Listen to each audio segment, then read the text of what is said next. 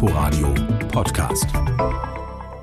Hallo und herzlich willkommen zu Unterwegs. Im Studio begrüßt Sie Tina Witte. Corona hat die Welt verändert und auch diese Sendung. Reisen ist in diesen Zeiten unbequem bis unmöglich geworden. Deshalb waren wir für Sie im Archiv unterwegs und haben eine Reportage entdeckt, die besonders für reisende Krimiliebhaber spannend ist. Es geht nach Südengland. Dort war Jens-Peter Marquardt 2015 auf den Spuren von Agatha Christie unterwegs.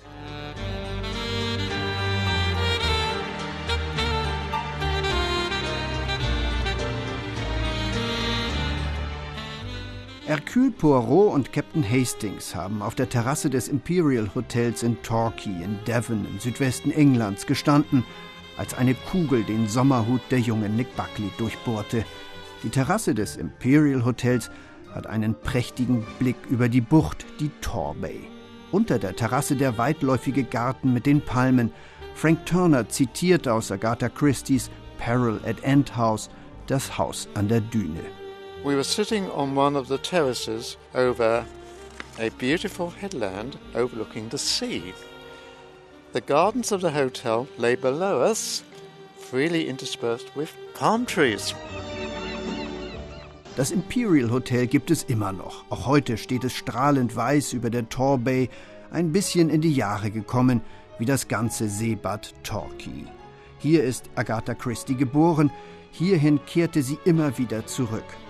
Es hat ein bisschen gedauert, bis Torquay den Wert der weltberühmten Krimi-Autorin entdeckte. 1990 war das zu ihrem 100. Geburtstag, als die Stadt das erste Agatha Christie Festival veranstaltete. Heute ist die Queen of Crime, die Königin der Kriminalromane in dem alten Seebad überall präsent. Es gibt eine Agatha Christie-Meile, die insgesamt zwölf Schauplätze ihres Lebens und ihrer Bücher zeigt. Frank Turner ist Agatha Christie-Fan, längst pensioniert, Psychologe von Beruf, was für die Beschäftigung mit der Krimikönigin und ihren Fällen durchaus von Vorteil ist. Turner zeigt gern den Ballsaal des Imperial. Agatha loved the hotel. Um, during regatta, Agatha hat dieses Hotel geliebt. Im Sommer während der Torquay-Segelwoche ist sie hier immer zum Regattaball gegangen. Am Segeln hatte sie kein Interesse, aber sie mochte diesen Ball.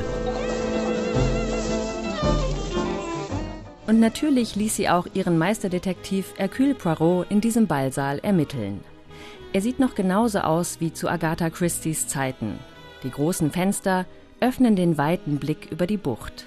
Weiße Segel auf dem Wasser und am Horizont die Strände von Paynton und Brixham. In Peril at End House bei Poirots Ermittlungen hieß das Imperial noch Majestic. Hier spielt auch der letzte Miss Marple-Fall. It becomes the um, Imperial in uh, Sleeping Murder. In Sleeping Murder bekam das Hotel seinen richtigen Namen, Imperial. Miss Marple sitzt hier auf der Terrasse und erzählt ihren Freunden, wie sie ihren letzten Fall gelöst hat. Torquay bildet zusammen mit den benachbarten Seebädern Paynton und Brixham die englische Riviera. Das milde Klima und die Palmen an der Uferpromenade, die Badebuchten, die sich mit Steilufern abwechseln, haben schon vor Jahrhunderten die Sommergäste angezogen. Das Seebad Torquay florierte bis in die 70er Jahre des vergangenen Jahrhunderts hinein. Danach begann der Niedergang.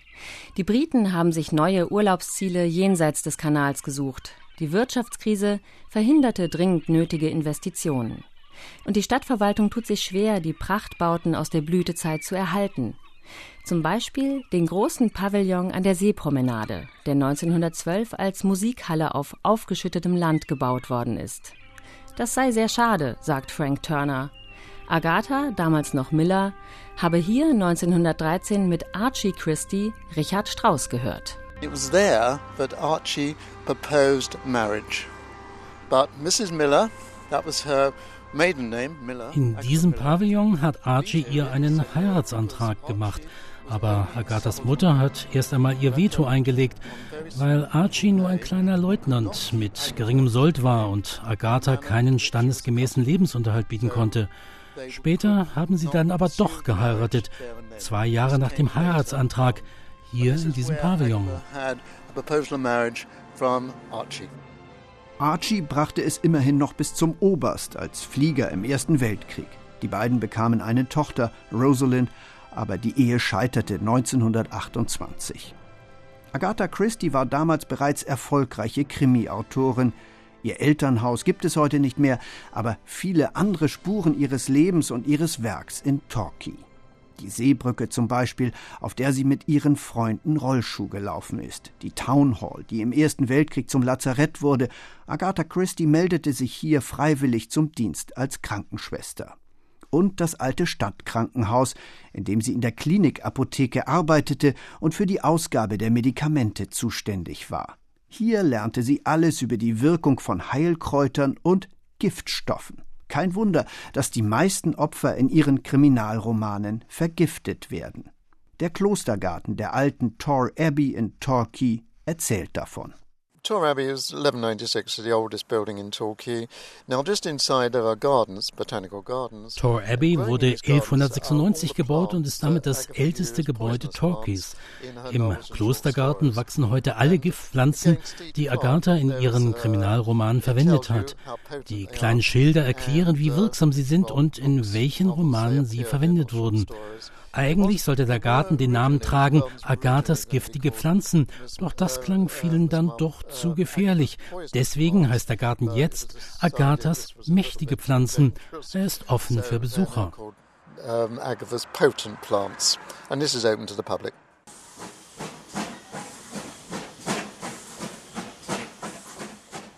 Langsam setzt sich der historische Zug im kleinen Bahnhof Paynton in Bewegung. Mit einem solchen Zug ist früher auch Agatha Christie gefahren, von London nach Devon und anderswo. Züge spielen in ihren Büchern immer wieder die Titelrolle. Mord im Orient Express und natürlich 16.50 Uhr ab Paddington. Mrs. McGillicuddy beobachtet im entgegenkommenden Zug einen Mord. Die englischen Eisenbahnfans lieben nach wie vor die alten Dampfloks. Und so wird der Zug von Paynton nach Kingswear von Goliath gezogen, der Dampflok aus dem Baujahr 1924. Endstation des Dampfzugs ist Kingswear an der Mündung des Dart. Viele Segelyachten liegen in der Marina, geschützt vor Wellen und Wind.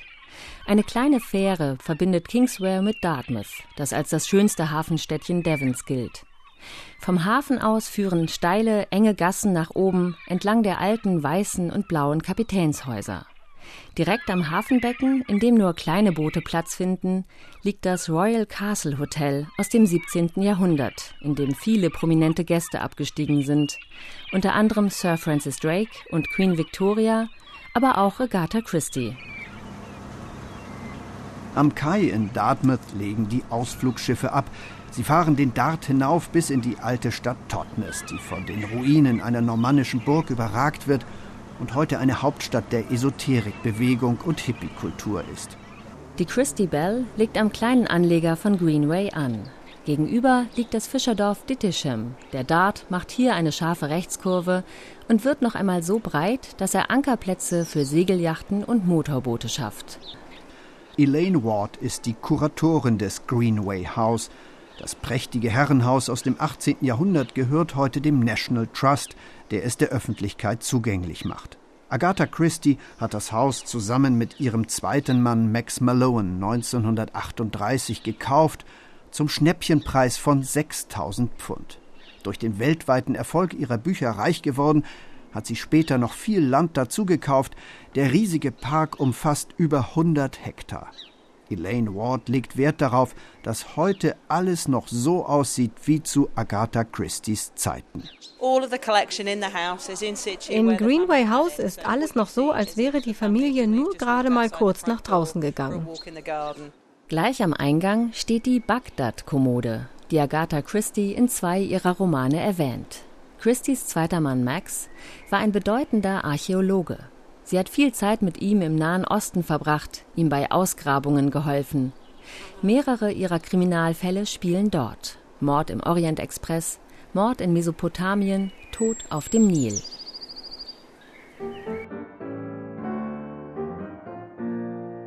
In diesem großen weißen Herrenhaus mit der prächtigen Lage über dem Dart konnte die Autorin ausspannen. Ihr Enkel Matthew Pritchard erinnert sich an das Zusammensein mit seiner Großmutter in der Bibliothek des Hauses. Agatha Christie habe hier aus ihren neuen Fällen vorgelesen, um die Wirkung zu testen. Die Familienangehörigen wurden so zu ihren ersten Kritikern. Hier hat nach dem Frühstück der Tag begonnen. Meine Großmutter saß in ihrem alten, tiefen Sessel in der Ecke, wo sie stundenlang alles Mögliche gelesen hat. In Greenway ist die Autorin sogar im Originalton zu hören. In einer historischen Aufnahme erzählt sie, wie sie ihre Bücher geschrieben hat. Ich habe keine richtige Methode. Erst einmal tippe ich meinen Entwurf auf immer derselben alten Schreibmaschine. Für Kurzgeschichten und Theaterstücke nutze ich auch ein Diktaphon, aber nicht für das komplizierte Ausarbeiten eines ganzen Romans. Die wirkliche Arbeit findet im Kopf statt, bei der Entwicklung der Geschichte, beim Herumfeilen, bis sie rund ist. Das kann eine ganze Zeit in Anspruch nehmen. Dann versuche ich, das ganze Material zusammenzusetzen und die Zeit zu finden, es niederzuschreiben. Then, when you've got all your materials together, as it were, all that remains is to try to find time to write the thing. Weiter unten an der Südküste von Devon, schon fast in Plymouth, liegt Burr Island. Ein Felsen im Meer, den man nur bei Ebbe trockenen Fußes erreichen kann. Nigger Island. Of course, you can't say that now. Nigger Island. This was Nigger Island. Gary McBar ist seit mehr als 20 Jahren der Barkeeper im Burr Island Hotel. Gary ist eine Insellegende, fast schon so legendär wie das Hotel selbst. Das Burr Island Hotel hat sich kaum verändert seit den 30er Jahren, als Agatha Christie hier residierte. König Edward III. hat sich hier mit seiner amerikanischen Freundin versteckt. Burr Island wurde zum Zufluchtsort für die Schönen und Reichen. Und noch immer gilt im Hotel Dinner nur im Smoking. Im Sommer wird auf der Terrasse getanzt. Von dort führt eine Treppe hinab in die kleine Badebucht.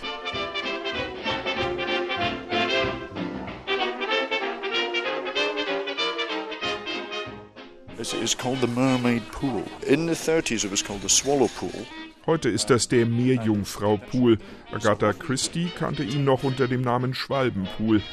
Es ist eine vor den Wellen und Gezeiten geschützte Badebucht. Auf dem Ponton in der Mitte der Bucht haben damals die Bands gespielt. Harry Roy und his Mayfair Four aus London, Charlie Kunz.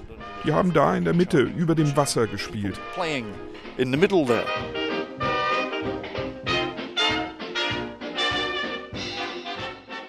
Gary McBar erzählt den Gästen an der Bar gern alles, was er über die wechselvolle Geschichte des Burr Island Hotels weiß.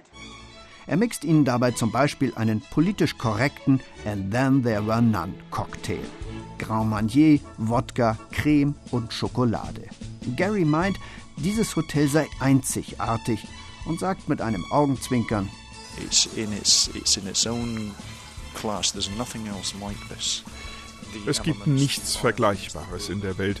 Wir sind hier in der großartigen Grafschaft Devon mit immer schönem Wetter. With lovely weather.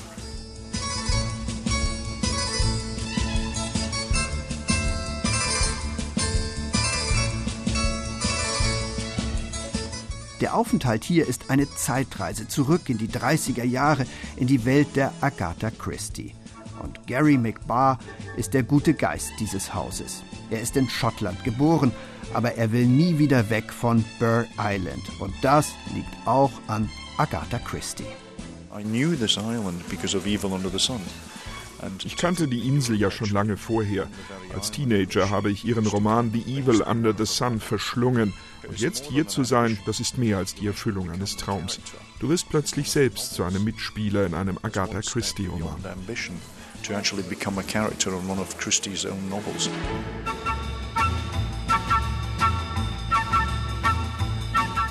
Jens-Peter Marquardt war in Südengland unterwegs auf den Spuren von Agatha Christie. Inforadio Podcast.